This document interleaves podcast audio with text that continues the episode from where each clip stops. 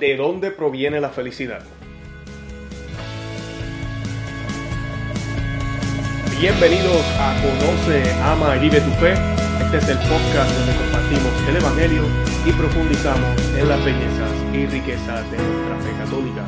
Les habla su amigo y hermano Luis Román y quisiera recordarles que no podemos amar lo que no conocemos y que solo vivimos lo que amamos. Nos dicen las escrituras.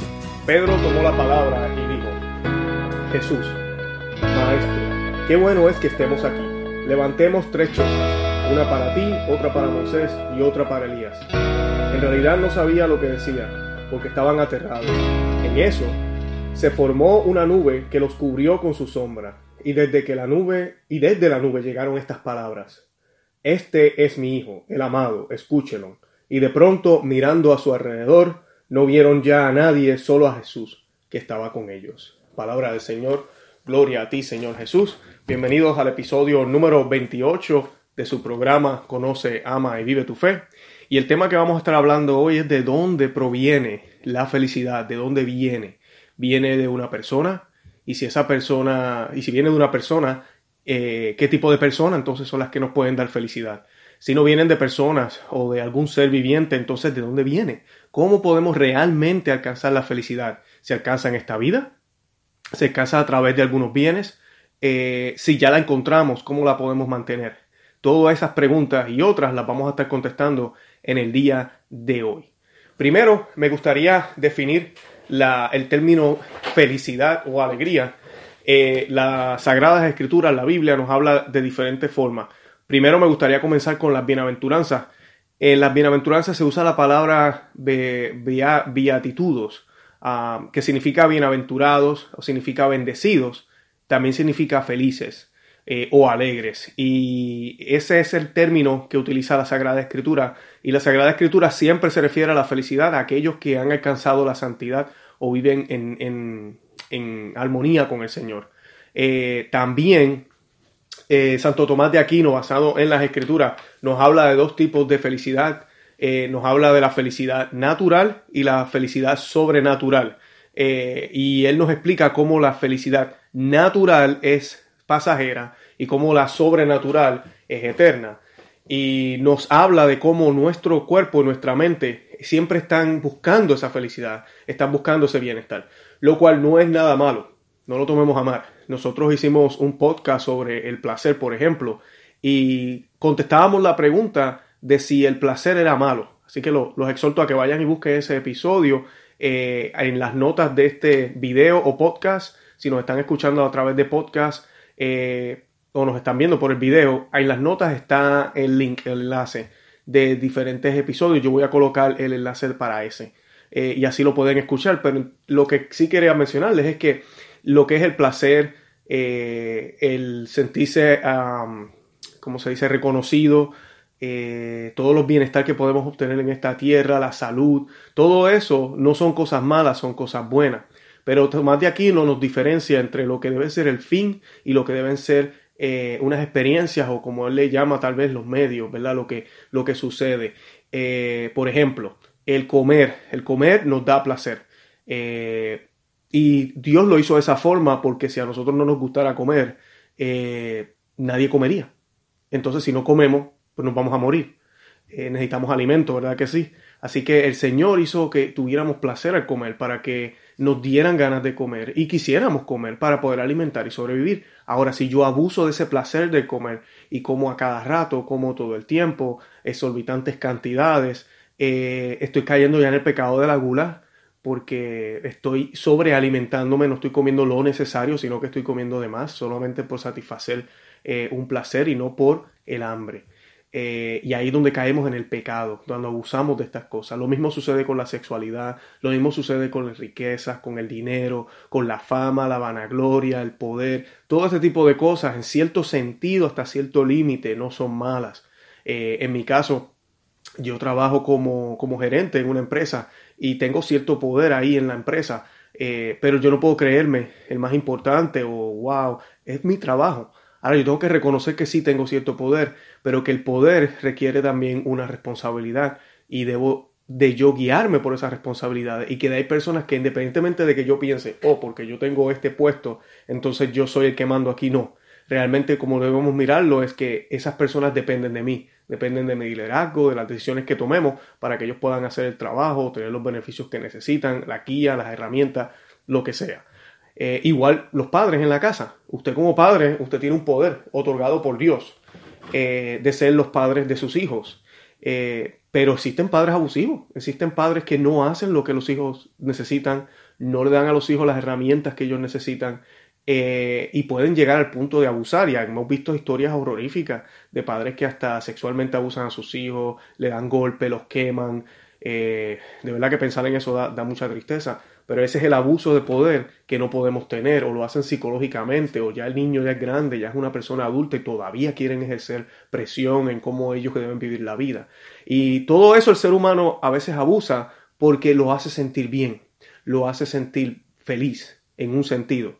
Y la felicidad, bien, bien importante, debemos recalcar, que a veces con el poder, la riqueza y todo lo demás, en muchos momentos la felicidad se expresa con alegría, se puede ver a través de la sonrisa, se puede ver a través de las buenas circunstancias que estamos viviendo, pero no necesariamente la felicidad a veces se expresa así. Eh, por ejemplo, tenemos eh, en las Olimpiadas, vemos a los atletas y los atletas trabajan fuertemente. Un atleta eh, hace dieta, tiene que estar haciendo ejercicios, rutinas de, de, sueño y de poco sueño y ejercitándose desde las 3 de la mañana hasta las 7, 8 de la noche, eh, dejan de ver a sus familias, eh, ayunan si es necesario, hacen todo este tipo de cosas para poder obtener un campeonato o una medalla.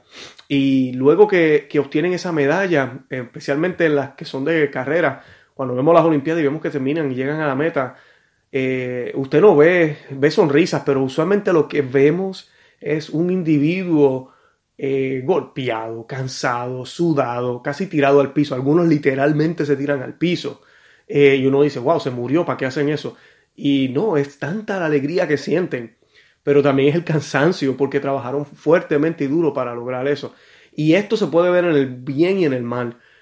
Podemos trabajar fuertemente por algo y eso nos va a causar una alegría. Pero hay que tenemos que tener cuidado qué tipo de alegría estamos obteniendo. Eh, y Tomás de Aquino diferencia eso, están las alegrías naturales y sobrenaturales. Pero Tomás de Aquino se va mucho más allá y nos explica que aquí en la tierra jamás alcanzaremos la felicidad completa. Así que no me apaguen el video. No he dicho que no podemos ser felices. Podemos ser felices aquí en, esta vida porque Dios quiere que tú seas feliz. Eso no hay duda. Eh, sino para qué fuimos creados, ¿verdad? Fuimos creados por amor. Pero Tomás de Aquino también nos dice que es imposible poder alcanzar la felicidad aquí porque todo lo que hay aquí es pasajero. Y Tomás de Aquino se va mucho más allá y nos dice que ni siquiera en la Santa Misa, que es la manera más alta y elevada que los católicos cristianos podemos acercarnos a Dios a través de la comunión, a través de la liturgia, a través de las oraciones, a través de la comunidad, la música, todo lo que hacemos ahí, que es, ¿verdad? Eh, ¿cómo se dice? Externo, pero significa, y no significa, muestra lo que está sucediendo a nivel espiritual con todo y eso, dice Tomás de Aquino, que la verdadera felicidad la vamos a alcanzar allá, en el cielo, cuando por fin descansemos en Dios. Porque para eso fuimos creados, fuimos creados para estar en Dios. Como dice la Sagrada Escritura, para ser como Dios. Para eso fuimos creados. Y esa es la verdadera felicidad que vamos a recibir. Eh, pero ahorita aquí podemos participar de esa felicidad y Dios quiere que participemos de ella. Y es bien importante, porque ahorita les hablaba de la carrera. Y San Pablo también habla de la carrera, habla de la carrera en sus cartas de llegar a la meta. Y debemos tener eso en cuenta porque de eso es que se trata. El Señor nos ha permitido vivir en este mundo, nos ha permitido vivir esta vida para que nos preparemos para poder llegar hasta la gloria eterna. No debemos olvidar que las condiciones de este mundo no fueron hechas de la manera que están ahora, sino que el hombre por su desobediencia eh, afectó el orden que había aquí en la tierra y ahora nos toca a nosotros caminar este camino de una manera que no fue ¿verdad? La que era planeada. Eh, un ejemplo que le puedo dar sencillo. Imagínese que su papá le da las llaves del auto y le dice, mira, aquí está, aquí tiene las llaves del auto, vas a ir hasta, vamos a poner un ejemplo, hasta Las Vegas. Vas a llegar a Las Vegas, ya en Las Vegas te vas a encontrar con tu mamá y esa es la, ese es el camino que tienes. Estás acá en Florida. estamos hablando de horas y horas de viaje. Y él nos da el automóvil y nos dice, mira, sigue las, reglas del automóvil. Eh, tienes que guiar a esta velocidad, vas a echar este tipo de gasolina, eh, vas a hacer esto, esto y lo otro. ¿Qué pasa? Eh, usted decide no seguir las reglas y para poner el ejemplo sencillo, en vez de echarle gasolina al carro, decide echarle agua con, qué sé yo, con azúcar, porque usted piensa que eso da energía. Y la coloca el azúcar al tanque con agua y el carro deja de funcionar. Ahora todavía tenemos que llegar hasta, hasta, hasta donde nuestra madre, queremos llegar hasta Las Vegas, hasta el destino, pero ya no tenemos el automóvil. Y con todo eso, en su misericordia, el Padre nos manda unos comunicados, nos deja saber qué hacer para poder bregar sin, ya sin el carro, pues ya no lo tenemos, eh, cómo llegar allá. Así es la vida. Eso es exactamente lo que está sucediendo. No es que Dios quiso que sufriéramos, inclusive Dios no creó la muerte. La muerte es una consecuencia del pecado. Eh, nunca olvidemos esa analogía que se le acredita a Einstein, donde él le explica qué significa eh, o qué es la oscuridad. Y él define que la oscuridad es la falta de luz. Eh, o sea que no es que la oscuridad realmente exista, la oscuridad es una consecuencia de algo que falta. Eso lo mismo sucede con nuestras vidas aquí. Faltó algo, dejamos de tener algo, pero lo podemos obtener. Por eso nuestro Señor Jesucristo intervino en la cruz, intervino a través de su persona para podernos brindar de nuevo eso. Pero ahora que ya estamos en un mundo caído, donde nuestras tendencias son desordenadas, donde nuestro pensamiento es desordenado, entonces tenemos que poner nuestra vida en orden, en el orden de Dios. Y Él nos dio esa guía, nos dio su ley, nos dio la Biblia, nos dio la iglesia, nos dio todo lo que nos ha dado para que nosotros podamos otra vez obtener esa felicidad, ese caminar que solamente viene de Él. Y yo quería ponerle un ejemplo hablando del Señor. Nosotros tenemos la Sagrada Familia y, en la, Jesucristo decidió vivir eh, en, una, en, una, en un mundo, en un ciclo familiar o en un lugar familiar. Y él escogió vivir su mayor, la mayor parte de su vida terrena. Para los que no saben, Cristo se, se cree que murió cerca de los 33 años de edad y se sabe que por lo menos los primeros 30 vivió con su padre y con su madre, quienes eran Jesús y María, a mí José y María. Y él, él hizo todo esto para darnos a entender cómo deberíamos vivir. Porque Él, nuestro Dios, siempre quiso un pueblo, siempre quiso una familia. Eh, porque así nos creó, así creó a Adán y Eva eso lo vemos en Génesis cuando él crea a Eva, no la crea porque, ay, quiero crear una mujer. Él la crea porque ve que Adán está solo y eso no es bueno. Eh, todo, todo tiene una, una, un sentido y ese sentido siempre es basado en ese amor que Dios nos tiene. Y, y Él quiere que nosotros vivamos como familias santas. Y eso lo vemos en la segunda de Corintios también. Y en la Sagrada Familia compuesta por José, por Jesús, José y María, Dios revela nuestro verdadero hogar y misión. Debemos vivir como sus hijos elegidos, santos y amados, como lo dice Eclesiástico capítulo 3. ¿Y por qué les menciono esto? Porque para poder ser felices, nosotros tenemos que reconocer nuestro lugar. Usted no es Dios. Eso tiene que entenderlo. Usted no es Dios. ¿Usted es quién es? Por eso uno de los mandatos es ámate a ti mismo. Y cuando nos dicen ámate a ti mismo, no es que, ay, me amo, me quiero, acepto mi vida. No. Es, es eso. Es saber quién tú eres y, aceptarlo y como decimos los puertorriqueños, bregar con eso. Somos quienes somos, nacimos donde nacimos. En mi caso yo soy puertorriqueño, estoy viviendo acá en la Florida. Nací puertorriqueño, no nací cubano, no nací dominicano, no nací colombiano. Hubiese que, tal vez, no sé, algunas veces diría, la comida de allá es muy buena, hubiese querido haber nacido allá. Pero nací acá. ¿Por qué nací acá? Ajá, porque mis padres se conocieron. Ajá, pero ¿por qué ellos son mis padres? Y ahí es donde vienen todas estas preguntas. Al final sabemos que, es porque Dios lo decidió. No se trata de un accidente ni nada por lo demás. Eh, nacimos en este lado del mundo, donde gracias a Dios, en el lado de América, los que me escuchan de otros países, no sé su situación, estaremos orando por ustedes, pero sabemos que en otros países hay guerra, hay circunstancias muy difíciles. Eh, y en el caso de nosotros que estamos acá en América, no nos podemos quejar. Eh, venezolanos que nos escuchan sabemos que la situación es malísima. Usted nació allá también por un propósito. No porque Dios lo odia, por un propósito. Dios lo, Dios, usted nace donde nació porque Dios quiso que naciera ahí. Eh, y eso no lo decidimos nosotros. Pero debemos entender eso. Pero además de eso, cuando usted fue bautizado, usted dejó de ser criatura de Dios para ser hijo de Dios. Se convirtió en un elegido. Se convirtió en un santo. Porque después del bautismo, usted, usted era santo. Usted está completamente limpio. Mi esposa quiso bautismo de adulta. Ese día, ese maravilloso día cuando ella eh, abrazó la fe católica, ese día ella salió de esa iglesia completamente blanca, santa. Pecados veniales, mortales, todos se fueron. Porque fue bautizada, dejó de ser criatura de Dios para ser hija de Dios. Y somos amados. Eso tenemos que aceptarlo y saberlo. Y bien importante, esta versión del amor que tenemos en el mundo nos tiene bien confundido. Si las cosas no me están saliendo bien, entonces Dios se olvidó de mí. Si las cosas no están como yo las quiero, Dios se olvidó de mí. Si estoy pasando por circunstancias, problemas, mi familia está enferma, yo estoy enfermo, Dios se olvidó de mí. Déjeme decirle algo, el amor no se trata de sentirse bien, el amor no se trata de que todo salga bien. Es por esto que cuando las parejas se casan, el rito del matrimonio dice en la salud y en la enfermedad, en la pobreza y en la riqueza, ¿verdad? En la vejez, en todas estas cosas que parecerán malas, pero son parte de la vida, son parte de las circunstancias. ¿Cómo vamos a saber que es de día si no, no vienen noches? ¿Cómo vamos a saber que es soleado si no llueve? ¿Cómo vamos a saber qué significa que algo esté limpio si no sabemos lo que es la suciedad? Dios nos permite vivir ambas circunstancias, ¿verdad? Para todo el tiempo, dice la Biblia, ¿verdad? Y vamos a tener momentos donde no van a ser los más agradables del mundo, pero la felicidad está ahí, debería estar ahí, debe estar a, tiempo y destiempo. Ahora vamos a ver qué es la felicidad, pero de eso es que se trata y debemos saber que somos amados no tener duda, tú eres amado por Dios. Y eso es motivo suficiente para ser feliz. Ahora te voy a dar otras, otras circunstancias otras explicaciones para que veas por qué debes ser feliz, de dónde viene la felicidad. Pero el solo hecho de ser amado por Dios es suficiente. El solo hecho de saber que no fuiste un accidente, como nos dicen algunos científicos, no todos, porque hay muchos científicos que aceptan que tuvo que haber habido algo, una persona, algo, y nosotros creemos que Dios es una persona, no es una fuerza. Dios es una persona que piensa, que planificó, que, previó, eh, tuvo previsto todo, todo lo que está sucediendo y tiene el control del universo y quiso que tú nacieras. Les voy a contar una historia que escuché hace un tiempo. Eh, lamentablemente no recuerdo el, nombre de la muchacha, pero de la persona. Ella es una atea que se convirtió al catolicismo.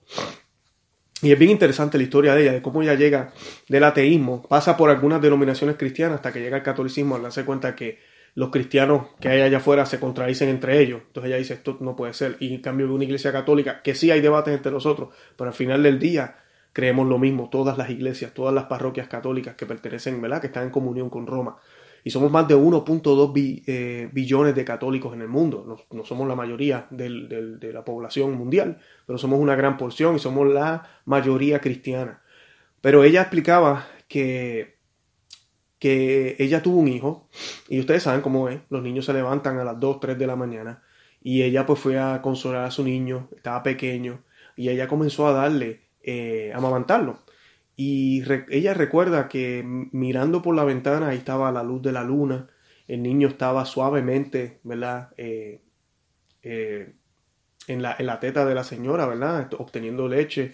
Eh, ese momento precioso que ella estaba teniendo con su criatura, de intimidad, de unidad, de amor, la luna la luz de la luna entrando por la ventana.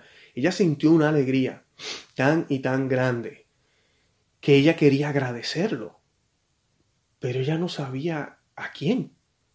Porque no podía agradecerle al esposo. El esposo no, no es responsable de que la luna esté ahí en ese momento y de que ella haya nacido ahí. Es responsable de, dos o tres detalles, tal vez de haber comprado la casa, qué sé yo, haber puesto la ventana ahí. Eh, pero no de todo. Lo otro que ella pensaba, ella decía, pero ¿y el niño? ¿Quién hizo que yo pudiera tener un niño? ¿Quién escogió que yo fuera mujer? Y de ahí es que ella comienza esa búsqueda. Ella dice, tiene que haber algo y ella entendió que tenía que ser un ser inteligente. Y ella empezó a comenzar a, creer en Dios. Comenzó a creer en Dios en ese momento, exactamente en ese momento. Sin prédica, sin teología, sin nada de eso. Claro, en su búsqueda, ya tú sabes que existe un Dios, pues tú quieres saber quién es ese Dios, verdad, el verdadero Dios, no cualquier Dios. Y ahí es que empieza esa búsqueda. Y tenemos miles de religiones, eh, pero ella terminó, ¿verdad?, siendo católica. Eh, ¿verdad? Que sabemos que es la verdad de la religión. Eso es tema para otro día. Pero, pero eh, ese es el testimonio de ella y esa alegría ella la encontró porque se sintió amada, porque sintió algo y se dio cuenta de que lo que ella estaba viviendo había sido escogida para ella, no era un accidente. Y eso es lo que te estoy diciendo a ti hoy, mi, mi hermano y hermana que me escucha, que tu vida ha sido escogida por Dios. No sé qué momento estás viviendo ahora, tal vez es un momento agradable, pues qué bueno, alaba, dale gracias a Dios por eso. Tal vez no lo es, tal vez no lo es. Y recordemos las palabras de, San Pablo. San Pablo, estando en la cárcel, y San Pedro también hacía lo mismo, cantaban, cantaban alabanza, estando en la cárcel, sabiendo que posiblemente iban a morir. Estaban en la, eh, hacían eso. Eh, San Pablo decía que no importaba, ¿verdad? Él decía, yo, yo, yo he sido pobre, he sido rico, estado con vestiduras, no he tenido vestimenta, he tenido hambre, he comido mucho, eh, he podido dormir, descansar, he tenido sueño. Y él decía, no importa las circunstancias, ¿verdad? No soy yo quien vive, sino es, quien, es Cristo quien vive en mí, y yo lo puedo en Él, ¿verdad? En Cristo que me fortalece. Eh, y de eso es que se trata, hermana y hermano que me escuchas. No es de lo exterior.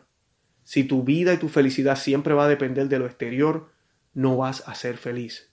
No lo vas a hacer. Porque la vida, tú puedes ser el billonario más grande del mundo y parece que tienes todo bajo control porque tú dices que se haga esto y se hace, mandas a aquel a hacer lo otro, compra esto, compra aquello. Y a la larga, siempre van a haber cosas que no están en tu control. Hay fuerzas mayores que nosotros. Y por ende tiene que haber un ser mayor y más grande que nosotros que tenga control de ella. Y, ah, pero ¿cómo tú sabes que tiene control de ella? Bueno, porque el sol sale por el mismo sitio todos los días.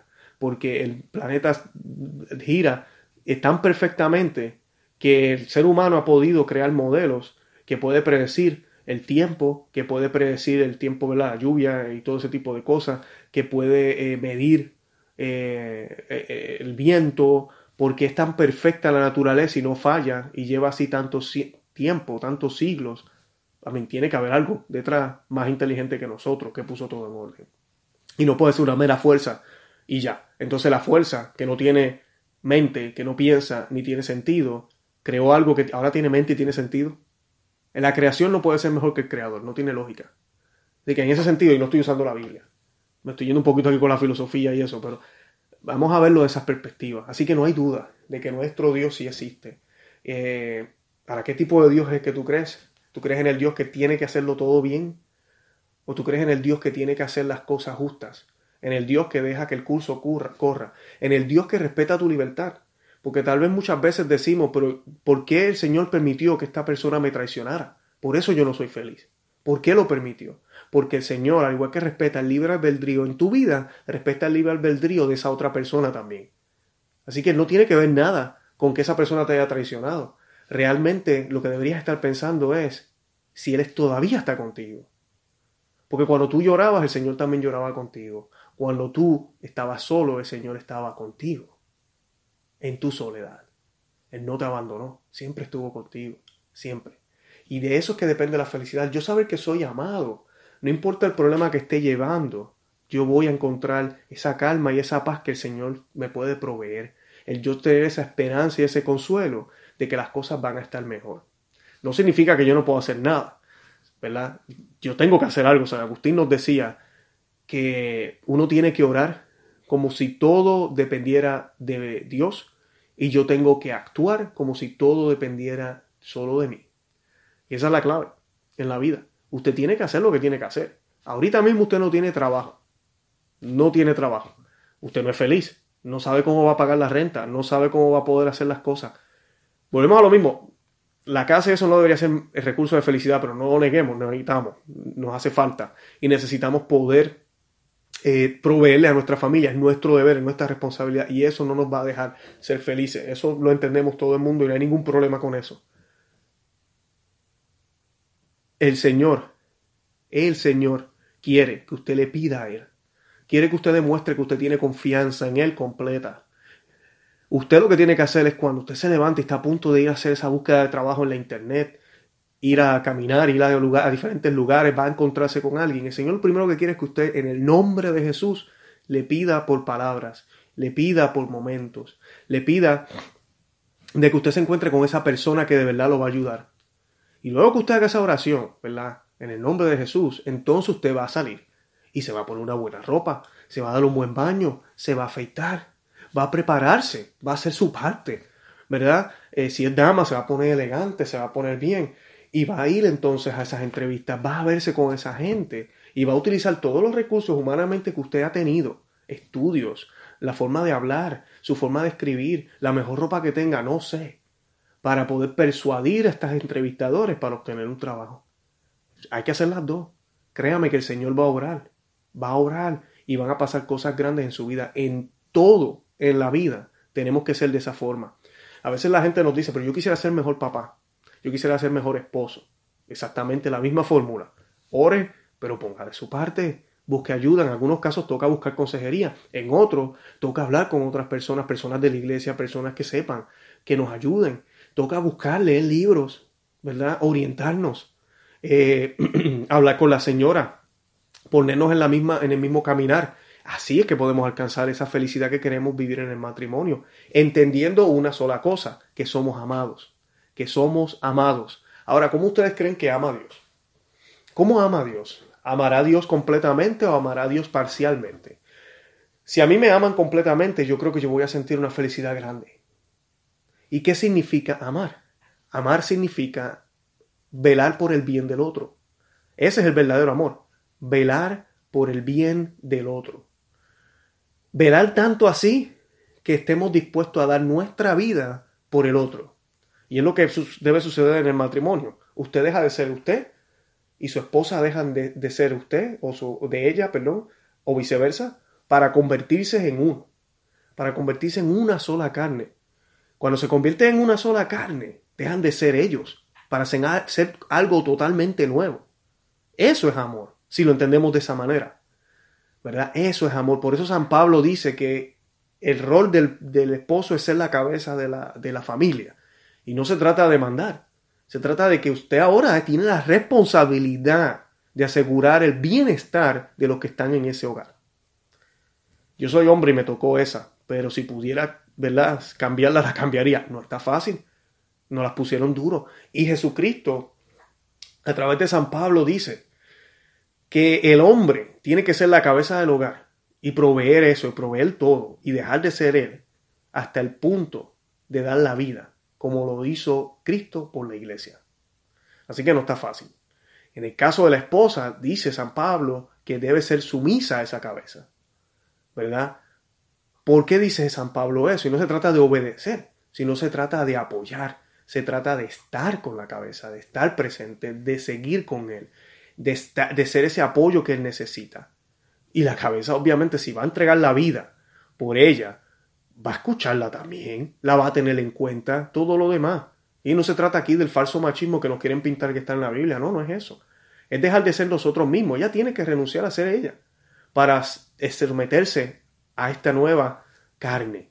Y él tiene que dejar de ser él para dar la vida entera por este nuevo organismo que se llama matrimonio. Dejamos de ser dos para convertirnos en uno. Y lo que ha unido Dios, que no lo sepa el nombre, palabras de Jesucristo. Ese es el verdadero amor. Cristo dijo que no hay amor más grande que el que entrega su vida por sus amigos. ¿Y que hizo? Entregó su vida en la cruz. Esa es la mayor prueba de amor que Dios nos puede, presentar. ¿Y por qué lo hizo? Porque las cosas estaban arruinadas, porque las cosas estaban dañadas. Y teníamos que reconciliarnos con Dios. Y la única forma de poder enviar un signo a Dios era a través de los sacrificios que hacían en el Viejo Testamento, ¿verdad? En todo esto que vemos, ¿verdad? En el Viejo Testamento que nos tratan de explicar, tratar de arreglar esta relación que teníamos con Dios. Y no se trata de que Dios quiere que matemos. No, Dios no necesita nada. Nada. Pero lo único valioso en este mundo que nosotros no creamos, ¿verdad? Que no viene de nosotros y que es lo más valioso es la vida. Por eso es que siempre se hacían sacrificios, que inclusive en religiones paganas eso se, entiende, por eso se hacen sacrificios. Cristo mismo proveyó el sacrificio perfecto. Y gracias a que ese sacrificio es eterno y perpetuo, se hizo una sola vez hace dos mil años en la cruz y ya no hay necesidad de hacerlo más. Qué belleza, ¿no? Y participamos a través de del pan y el vino en la Santa Misa del mismo sacrificio comemos del cuerpo y la sangre de Cristo porque Él así lo quiso. Y Él escogió el pan y el vino como medios para poderlo comer a Él, para poder tenerlo a Él. De esa forma nos sentimos amados. Así que eso nos, alcanza la felicidad. Pero en el, hogar de la Sagrada Familia vemos exactamente esto. Vemos a María que se sometió al plan de Dios completamente. Y las palabras de ella fueron grandísimas y muy claras en la Biblia. He aquí la esclava del Señor. I mean, ¿qué, otras palabras? ¿Cuántas veces tú le has dicho a Dios, es aquí tu esclavo? Mira, no lo hacemos. No lo hacemos. Llevamos, mm, no quiero decir siempre, pero decenas de, meses, eh, maybe décadas, algunos que me estén escuchando, en la iglesia. Y no nos atrevemos a decir aquí está el esclavo, porque tenemos miedo de que va a escoger Dios. Siempre es yo escojo y tú me ayudas. Yo escogí este trabajo, yo escogí esta persona, ahora tú me ayudas. ¿Y qué tal si ese no era el plan de Dios? ¿Qué tal si esa no era la persona? Lo hiciste por tus méritos, lo hiciste por tus antojos, por tus intenciones y ahora tú quieres que Dios se vuelva en algo que tal vez está completamente erróneo. No va a suceder. Por eso primero nosotros tenemos que encomendarnos a Dios y luego hacer la voluntad de Él y dejarnos guiar por Él. Y es exactamente lo que hizo María. María renunció a una vida religiosa que ella quería tener. María renunció a, a poder tener una familia común y corriente. María renunció a morir primer, primero que su hijo, que es lo normal, ¿verdad? A veces tenemos tragedia, a veces por salud también, a veces los hijos se mueren antes que los padres. Pero María renunció a todo eso. María vio a su hijo morir, morir de una manera cruel en una cruz, lo cual no es normal y no es común. Pero ella lo tuvo que hacer. Renunció a todo eso. Renunció, siendo la reina, a ser reconocida como reina aquí en la tierra, porque su hijo no fue querido por el pueblo judío. José es otro que nos da un ejemplo excelente. José, siendo un hombre casto, un hombre también religioso, eh, tiene que empezar esta familia con esta muchacha, y esta muchacha ahora tiene un hijo que no es de él, y sí, sabemos que un ángel se le apareció, pero él podía decidir. Y él, porque era un hombre justo, y nos dice la palabra esto antes de que el ángel naciera, a mí, antes de que el ángel se le presentara en sueño, dice la palabra que José, porque era un hombre justo, no la iba a acusar, no iba a acusar a María. O sea que ya con todo eso, sin tener en claro qué es lo que había pasado, ya él tenía muy buenas intenciones para María. Mm, usted y yo, hombres que me escuchan, posiblemente nos volvemos locos. Que nuestras mujeres lleguen y lleguen embarazadas a la casa y, y usted sabe que no es de usted. A mí, nos volvemos locos. Y José no hizo eso. José se quedó tranquilo y luego el ángel se le apareció y le dio guía porque era un hombre de Dios. Y se sometió a ser el padre putativo, el padre adoptivo de Cristo, a ser el protector de María y de Jesucristo, a estar con ellos hasta que murió. Es esa fidelidad del uno hacia el otro. Luego Cristo. Cristo es Dios, Cristo no tiene ninguna obligación con José y María. Inclusive Cristo cuando se pierde en el templo, él se los recuerda a ellos. y él no se perdió, él se quedó en el templo, contestando preguntas y los doctores estaban asombrados de la manera que este niño de 12 años hablaba. Pero cuando se le aparecen María y, José, que llevaban ya tres días buscándolo, cuando se aparecen y le dicen, oiga, pero Jesús, ¿qué te pasa, chico? Te hemos estado buscando. Y él le dice, pero es que ustedes no saben que yo tengo que encargarme de las cosas de mi padre. Se los recordó. Muchas personas pensarán, oh, pero eso es una mala crianza. No, no es una mala crianza. Él les está recordando, mira, esta es mi misión. Pero dice la misma se sometió a ellos completamente. Lo hizo porque él quería darnos el ejemplo y segundo, porque solo con la fidelidad a quienes están alrededor de nosotros, a quienes nos aman, a quienes participan en nuestra vida, es que se alcanzan la misión que el Señor quiere para nosotros y alcanzamos la felicidad. Otra cosa que hizo Jesucristo, se sometió a la voluntad del Padre completamente a la voluntad del Padre. Y el Señor llegó a sentir miedo, llegó a tener hambre, no dudó nunca del plan de Dios, pero vemos en ese maní esa petición de Él hacia el Padre. Y ahí está el ejemplo perfecto. Ahí está el ejemplo perfecto. Y ahorita le mencionaba la meta, le mencionaba la carrera. No siempre la carrera, no siempre la meta va a ser placentera. Aquí vemos el, calvario de Cristo no fue, no fue fácil. Tú y yo también tenemos que pasar un calvario. Nos van a tocar muchas pruebas, nos van a tocar muchas cosas. No hay un solo santo que no haya tenido que pasar por algún calvario, de alguna forma. Alguna enfermedad, alguna situación, alguna tragedia, alguna traición, alguna cosa. Sacrificios que hacemos con nuestros hijos, con nuestra familia, económicos, financieros, eh, sentimentales, de lo que sea. Nuestros padres se enferman, tenemos que ayudarlos eh, en la iglesia. Son muchas las cosas que nos van a tocar vivir. Pero tenemos que hacerlas. Y tenemos que hacerlas con amor. Cristo en Getsemaní sintió miedo, pero él no se fue de ahí, dio una patada en una piedra y dijo, ah, está bien que saca tu voluntad, ah, me van a traicionar ahora y me tengo que morir y me van a, me van a hacer un montón de cosas. Bueno, ahí vamos, que se acabe ya. No, él fue. No, tampoco fue con una sonrisa en la cara, tampoco fue bailando y cantando, me van a matar, estoy emocionado. No, somos humanos y tenemos que reaccionar como humanos y no vamos a ser hipócritas. Muchas de estas cruces que nos van a tocar pasar, tal vez no vamos a estar con una sonrisa de oreja a oreja. Y eso está bien. Pero de ahí a renegar, de ahí a tener odio, de ahí a, a, a pensar, y si fuera así, si fuera acá, esto no está, tenemos problemas, estamos dudando. Y entonces no vamos a poder obtener las gracias que el Señor quiere que obtengamos. Porque cuando nosotros estamos haciendo una dieta, por ejemplo, este, este atleta que estaba discutiendo ahorita, el atleta hace todo lo que hace, cambia de dieta, deja de ver a su familia, eh, hace adiestramiento, se, se entrena todos los días. Y él lo hace con alegría porque sabe que si sigue haciendo eso es posible que alcance la meta. O que está cansado, que le duelen los músculos, que se acuesta con dolor, que mira que hay momentos que a veces uno dice como que, ay, sí, eso es normal, van a haber momentos que vamos a estar un poco cansados, pero me sigue empujando el hecho de que tengo la esperanza de que voy a alcanzar esa meta. El cristiano debe hacer lo mismo. Cuando ayunamos, cuando estamos en oración, cuando hacemos sacrificios, cuando amamos al prójimo, cuando soportamos al enemigo, cuando amamos al enemigo también, que es la que nos trata mal, esa persona que no nos trata bien en el trabajo, donde estemos, cuando eh, velamos por nuestros hijos, cuando damos un consejo, tenemos la esperanza de que algún día vamos a llegar a la meta. Ahí está la felicidad, ahí está la felicidad.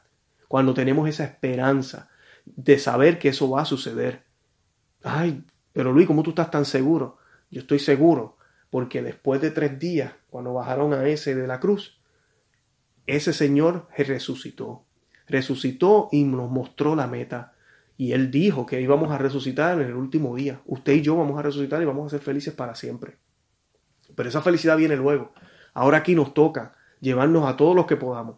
Ahora lo bonito que Dios hace para poder ser feliz es que cuando usted se entrega de esa forma completamente, usted alcanza la felicidad. Porque el que es fiel alcanza la felicidad. El que es fiel es alegre. Usted no ha escuchado el dicho que dice que, ¿verdad? Yo no, yo no hago cosas locas, yo no hago nada malo, yo no trato de, ¿verdad? De, de, hacer las cosas bien porque así duermo tranquilo en la cama. Yo no le miento a nadie, trato de no mentir. Claro, uno dice eso y como quiera uno hace sus cositas. No estoy diciendo que somos perfectos. Pero esa frase tiene, encierra mucho, porque es cierto. Si usted hace las cosas bien, cuando usted está bien, todo, todo, todo pasa tranquilo. Eso es como cuando yo tengo una pelea con mi esposa y me voy para el trabajo y voy a regresar a la casa o quisiera llamarla. Ay, Dios mío. Yo no, yo no encuentro ni cómo llamarla. Yo, empieza uno a debatir. Ok, la llamo, le envío un texto o le envío un email le mando una foto de algo, un dibujito, eh, a ver cómo me contesta, entonces decido si le hablo o no. ¿Será que todavía está de mal humor? ¿Será que se le habrá pasado? Es tan malo y fuerte esos momentos que, mira, se nos hace bien difícil. Es más difícil estar así. Ahora, si yo tengo una buena mañana con mi esposa, voy al trabajo, regreso, esto es una alegría, llego, la puedo llamar cuando yo quiera, yo sé que ella me va a contestar bien porque las cosas están bien. Es exactamente lo mismo. Cuando nosotros vivimos nuestra vida bien, vamos a tener alegría. A pesar de los problemas, porque usted sabe que usted no hizo nada malintencionado. Y si usted hizo algo mal, y usted hizo, cometió un error porque usted no es perfecto, ¿cuál es la cosa correcta de hacer? Pues pedir perdón, pedir disculpa. Mira, perdona, disculpa, no quise decir eso. Y si la otra parte todavía está enojado, déjele, déjelo, déjele, déjele que le pase el enojo quedarse callado. Así uno alcanza esa alegría que uno necesita o, que uno quisiera tener. Esa alegría pasajera, como les dije, porque eso es alegría de aquí abajo. Pero es una alegría que nos ayuda, ¿verdad? Y nos mantiene contentos. Y es bonito tener eso. El Señor quiere que usted sea alegre. Pero es así, haciendo las cosas correctas, manteniéndonos fiel. Ahora, ¿fiel a qué? ¿Fiel a quién? Fiel a Dios. La felicidad viene solo de Dios. Esa es la persona que hablábamos al principio viene solo de Dios. En el matrimonio es triste, y hablo del matrimonio, pero le digo a los jovencitos también, si usted busca la alegría en otras cosas, en sus estudios, en su carrera, en el caso de los adultos a veces nos casamos y decimos, me voy a casar porque ella me hace feliz. Y miren, sí, hay momentos alegres en el matrimonio, muchísimo. Eh, y en el noviazgo ni se diga.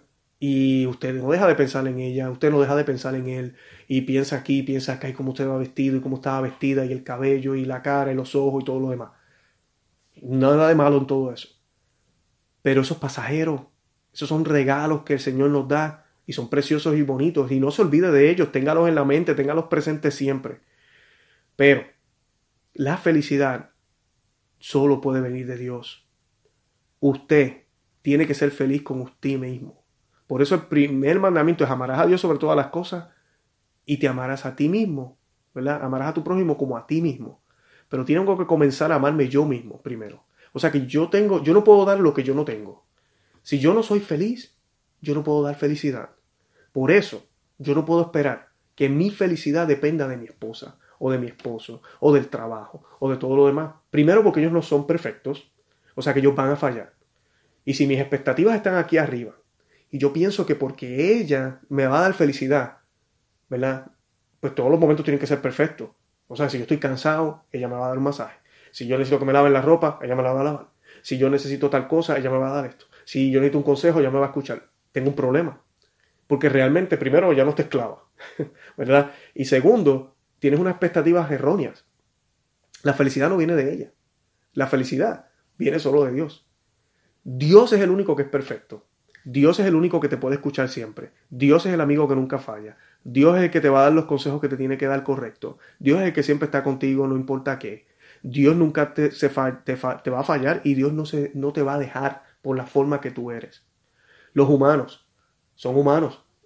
Mi hermano, mi hermana, usted no es perfecta, usted no es perfecto. Cuando usted haga algo que le ofenda a su esposo, adivine qué va a hacer su esposo. Se va a enojar con usted también. Es normal, es una reacción humana. Y su esposa, ¿qué va a hacer también con usted? Va a hacer exactamente lo mismo. Si usted hizo algo, dijo algo, eh, va a pasar lo mismo, pero Dios, Dios siempre tiene los brazos abiertos. Claro, tenemos que confesar, tenemos que pedir perdón. Pero Dios siempre tiene los brazos abiertos, está dispuesto a perdonar inmediatamente si nos arrepentimos de corazón. Y su esposa y su esposo también pueden perdonarlo pero mira, a veces puede tomar tiempo si es algo grande. Pero Dios no importa lo que hagamos, siempre nos va a perdonar. Así que entonces la felicidad solamente puede venir de Él, solo de Él. En los momentos de oración, cuando yo me mantengo en su palabra, cuando yo me mantengo haciendo los mandamientos que Él me dio, que los mandamientos lo que hacen es darme libertad. De eso lo hemos hablado ya en este podcast muchísimas veces. Los mandamientos no son obligaciones, no son compromisos que si no los hago me voy para el infierno. No. Los mandamientos es el manual de fabricante, como dicen. Es la forma de vivir correcta. Es como cuando usted compra algo y están las instrucciones y te dicen haga esto primero, haga esto lo otro, pero como usted cree que la sabe toda, pero usted coge y brinca el segundo paso y cuando termina ya en el cuarto paso se da cuenta que debió haber hecho esto primero y entonces le toca desmontar un par de cositas y, y volver a ajustar. Así somos. Esa es la ley de Dios. La ley de Dios nos dice exactamente qué hacer. Y si seguimos eso, que va a costar trabajo en algunos momentos. Acuérdense de las letras que le hablaba al principio. Nos va a dar trabajo al principio, nos va a dar dolor, nos va a dar pereza, no vamos a acostumbrarnos. Dicen por ahí que toma 21 días crear un hábito. 21 días. Trate por 21 días hacer su oración en la mañana. Trate por 21 días hacer el Santo Rosario todos los días. Trate por 21 días leer un pedacito de la Biblia. Trate por 21 días decirle te amo esposa pero con toda la intención, una o dos veces al día. Trate por 21 días, le voy a dar un abrazo, sin decirle nada a ella o a él. Y usted va a ver cómo se acostumbran, usted va a ver cómo su vida empieza a cambiar. De eso se trata. Va a dar trabajo al principio. Ah, es que yo no lo siento en el corazón. A veces la gente dice eso. Es que yo no, yo, yo quisiera orar más, pero es que yo no lo siento. Dios no me está dando esa gracia. Wow. ¿Qué, qué rayos usted está hablando? En ningún lado en la Biblia dice, entonces cuando sientan en el corazón, vayan y oren. El Señor les va a dar ese sentimiento. No. Vaya. el que usted ya conozca de Dios, ya, se, ya Dios dio el primer paso, Jesucristo dio el primer paso, siempre Dios es el primero que se acerca. Ahora le toca a usted. Usted coja sus piernas y póngase a caminar. Que van a haber momentos donde sí, el Señor les va a dar gracias, regalos, cosas bonitas, sobrenaturales que a veces suceden cuando estamos en oración. Qué bonito. Pero no seamos como niños pequeños que nos acostumbramos solo al dulce. Van a haber momentos donde usted va a orar y mira, no se va a sentir nada. Van a haber momentos donde usted va a orar y va a parecer que la oración no ha sido contestada.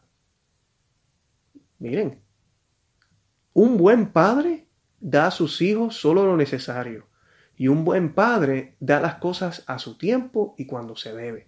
Cuando mis hijas me piden a mí dulce después de las nueve de la noche, yo les digo que no. Y ellas patalean, rabieta, todo lo demás. Ellas no entienden por qué yo les estoy diciendo que no. Al otro día vuelven y me piden dulce si es más temprano y sí se los doy.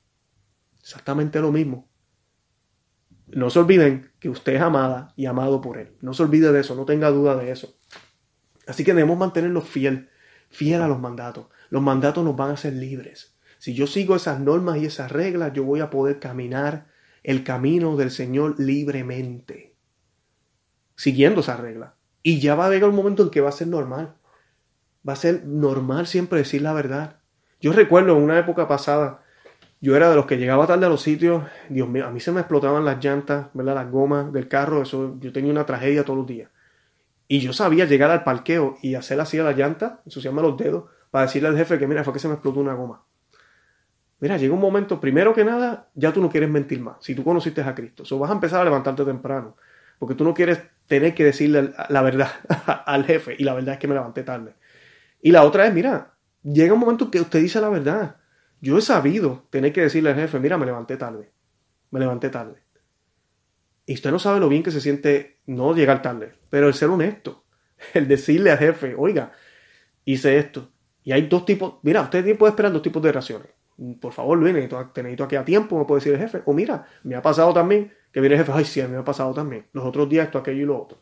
Yo recuerdo una vez que nos reímos tanto mi jefe y yo porque yo llegué tarde porque a mí se me olvidó ponerme desodorante. No las estoy, no las estoy bromeando, se me olvidó ponerme desodorante. Y recuerdo que paré en una farmacia a buscar desodorante, ponérmelo en el carro y seguir para el trabajo. Llegué unos 5 o 10 minutos tarde, había una reunión ese día. Y recuerdo que cuando llegué, pues nada, llegué, se me quedó mirando. Nada, no terminó. Cuando acabamos, como todo, usted tiene que ser responsable. Yo fui a donde él, yo no esperé a que él me preguntara a mí. Yo fui a donde él a pedirle disculpas. Y me dije, mire, eh, llegué tarde, disculpe.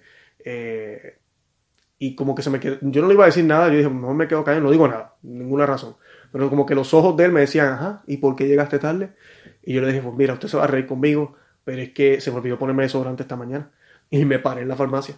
Disculpe, de verdad que no tengo excusa. Eh, se echó a reír y me contó que también le ha pasado. Y nada, de eso se trata, de eso se trata. Si usted vive esas normas, no mentir, no mentir, usted va a ver cómo usted el mundo, ¿verdad? La alegría que siempre va a tener. Si yo hubiese mentido al jefe y luego pasan dos o tres días y viene y me dice, no, porque, ¿verdad? Cuando se explotan las llantas, ¿verdad, Luis? Pueden pasar dos cosas, que yo me recuerde que yo le dije eso, o que a mí se me olvida completamente, reaccione como extraño y él se dé cuenta, hmm, este como que me metió un cuento. Y ahí empieza la desconfianza, empiezan los chismes, empieza el problema. Eh, usted no se siente bien con usted mismo, usted sabe que mintió. Hay un dicho que dice que el ser humano, y creo que lo dijo San Agustín y Papa Francisco se ha hecho eco también de él, el, el ser humano nació para vivir. ¿Ok? Si usted no sirve, usted no vive, ¿verdad? El que no sirve no, no, vive, no, no, no, no, no está viviendo, no está haciendo lo que debe hacer.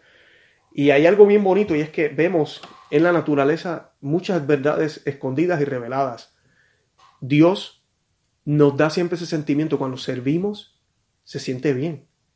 Yo no sé ustedes, pero estoy seguro que a todos nos pasa, que se siente mejor cuando brindamos que cuando recibimos. Ya, no estoy diciendo que cuando usted recibe un regalo usted no se siente bien. Sí, claro.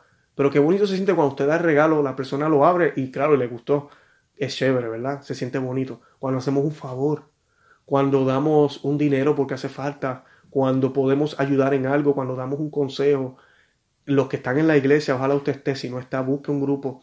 Pero hace poquito estuvimos en Indianápolis eh, con un grupo de acá de Orlando, estuvimos en misión eh, cuatro días, mire, fueron sacrificados, no dormimos casi. Eh, pero fuimos allá a llevar un retiro que por primera vez se hacía allá de hombres, para que los hombres de allá pudieran ver el retiro. y para que en un futuro ojalá ellos puedan dar sus propios retiros. Y allá fuimos y le brindamos todo lo que le pudimos brindar. Mire, no fue fácil. Yo llegué, llegamos acá todos, llegamos cansadísimos. Para cómo se nos atrasó el vuelo también. ¿Usted cree que estábamos renegando en el aeropuerto? No, estábamos alegres y contentos por lo que acabamos de hacer. Son sacrificios que el Señor nos hizo hacer, pero uno lo hace con alegría, porque uno sabe cuál es la meta. Y además todo lo que uno recibe, porque es que, y, no, y lo bonito es que tú lo das sin esperar nada a cambio, pero lo recibes todo. Tú lo das todo, esperando nada, y lo recibes todo. Qué, qué bella, qué belleza, ¿no? Así lo hizo Dios. Y Dios lo hizo de esa manera, porque como lo hablabas al principio, tenemos unas necesidades, ¿verdad? El Señor, el sexo, por ejemplo, lo hizo placentero. ¿Por qué lo hizo placentero? Mucha gente dice, pero ¿por qué él hizo eso? Por eso yo tengo este problema con la pornografía, lo que sea. Tú lo tienes así porque estás abusando de lo que él creó que es algo bueno. Pero lo hizo de esa manera porque imagínense que fuera doloroso. Pues la gente no tuviera relaciones sexuales y no nos podríamos procrear, no hubiera humanidad. ¿Verdad? Lo mismo con la comida. Eh, lo mismo con, con, el tacto, con el olor. Todo, todo lo que el Señor hace, lo, crea un... Todo lo que nosotros necesitamos hacer para poder vivir es placentero. Y el servir, el amar, es placentero. Porque sabes qué? Tú necesitas amar para poder vivir. Tú no puedes vivir sin amar. Ama y vas a ser feliz. Ama y vas a poder alcanzar la felicidad eterna. Y vas a tener miles, te, te lo garantizo, miles de momentos de alegrías en tu vida cientos de momentos de alegría en tu vida. Van a ser pasajeros, porque hasta los momentos que tenemos aquí con Dios son pasajeros. Pero créeme, mi amigo y hermano, esos momentos son los que hacen eco en la eternidad. Esos momentos son los que te van a dar esa felicidad eterna que tanto buscamos. Esa felicidad que queremos tener.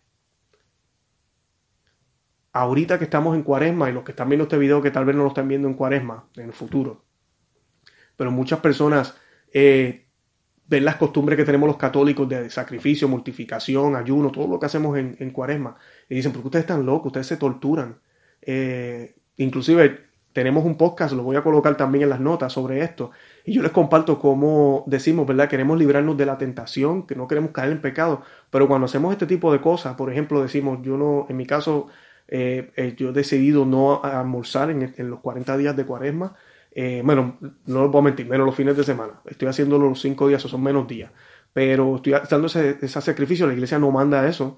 Eso es mortificación. Mortificación significa mortificarse, hacerse algo incómodo. Hay gente que deja el café, hay gente que decide dormir en el piso los viernes, los sábados, qué sé yo, para mortificarse. Los santos, hay muchísimas historias. Vemos gente que se colocaba sal al café o le, echaban, o no le echaban sal a la comida. Eh, ¿Y por qué se hacía esto? Esa, esa incomodidad la, la hacemos para poder mostrarle un amor a Dios.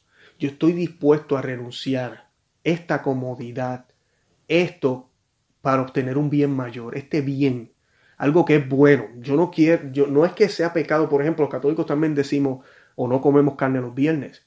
Usted cometió el, error de cometer, comerse un jamón, ¿verdad? El viernes, un jamón y queso, un sándwich. Sin darse cuenta tenía jamón ay Dios mío, voy para el infierno, tengo que confesarlo. Tranquilo, usted sabe que fue un accidente, fue sin querer.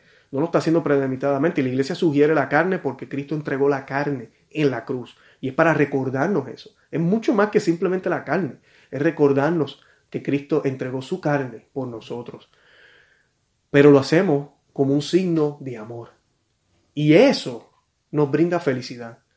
Porque yo estos días he estado súper cansado. A mí, dejar de comer una comida, lo que hago es que me como un pan, eh, un slide de pan, una tajada de pan en el almuerzo. Llego aquí en la tarde a mi casa y llego con un hambre que me quiero comer un caballo. Tampoco me harto. Me sirvo mi plato, ¿verdad? Mi esposa me sirve mi plato normal y ya comí. Y se siente incómodo. Y los otros días yo pensaba, a mi esposa también le está sucediendo lo mismo. Eh, y decíamos, wow, todavía faltan semanas para que la cuaresma se acabe. Eh, ese sentimiento es bueno, pero a la misma vez es como que uno dice, ay Dios mío, todavía me falta todo esto, pero a la misma vez yo siento una alegría en que lo estoy logrando, lo estoy haciendo, no por mí, que, by the way, como dicen en inglés, intrínsecamente me estoy mejorando, uno se mejora como persona al crear estas disciplinas, pero para mí ese no es el fin, el fin es mostrarle mi amor a Cristo, porque yo estoy dispuesto a dar algo, un bien mío. Estoy dispuesto a dar un bien mío para tener un bien mayor. ¿Verdad?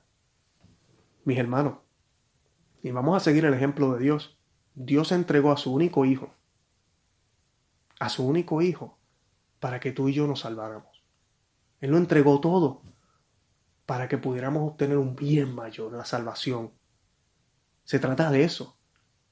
Se trata de eso. ¿Tienes que hacerlo? No. ¿Es obligado? No. Deberías. Eso contéstalo tú. ¿Quisieras hacerlo? Eso contéstalo tú. Y no hay nada de malo. Yo sé que hay personas que no hacen nada más que lo mínimo que pide la iglesia. Y no hay problema con eso. Pero, vuelvo otra vez al deportista. Usualmente los que ganan la medalla de oro no son los que hacen lo mínimo. Usualmente el boxeador, el baloncelista, que, está haciendo un, un rendimiento mayor, cuando se le pregunta, cuando se le investiga qué hacen, hacen cosas distintas y diferentes.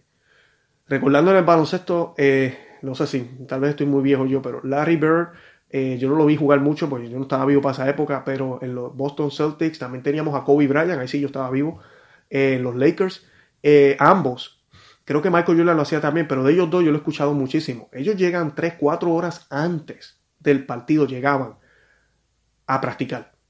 El equipo no estaba ahí, ellos eran los únicos que llegaban en el lugar donde iba a ser el juego, 3, 4 horas antes. Mira, son 3 horas, 4 horas que tú puedes estar viendo televisión, que puedes compartir con tu familia, que puedes hacer otras cosas. No, ellos llegaban antes para poder hacer un rendimiento mayor.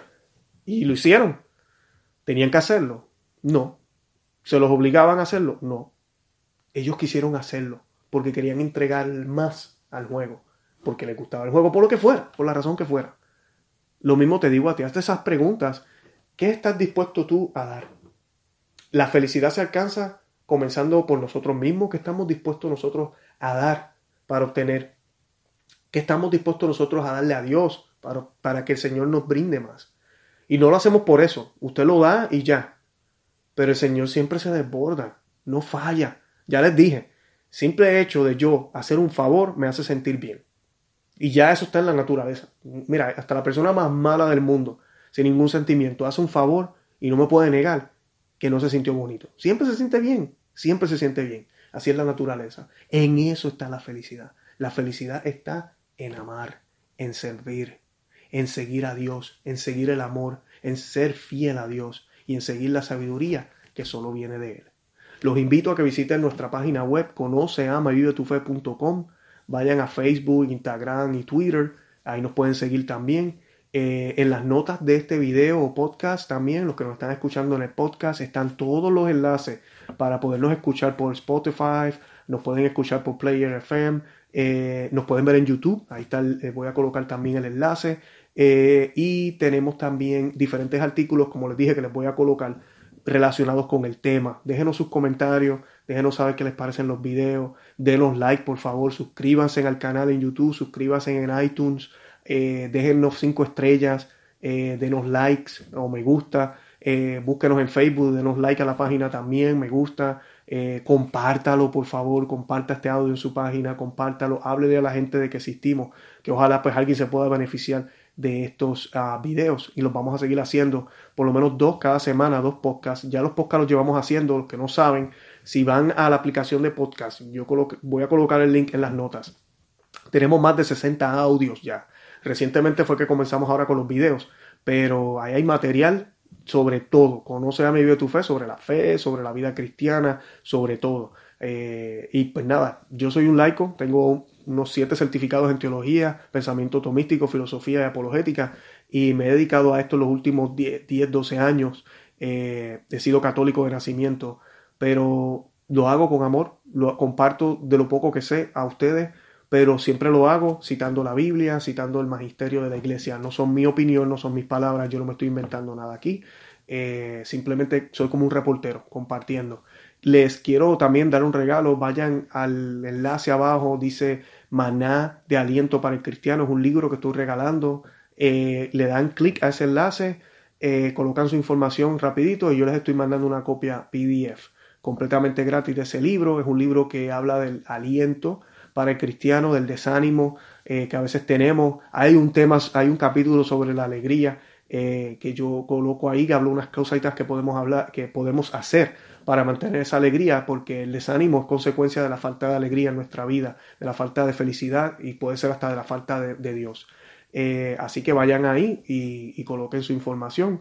y nada, les pido que oren por mí, oren por mi familia, yo voy a estar orando por ustedes. Santa María, ora pro nobis.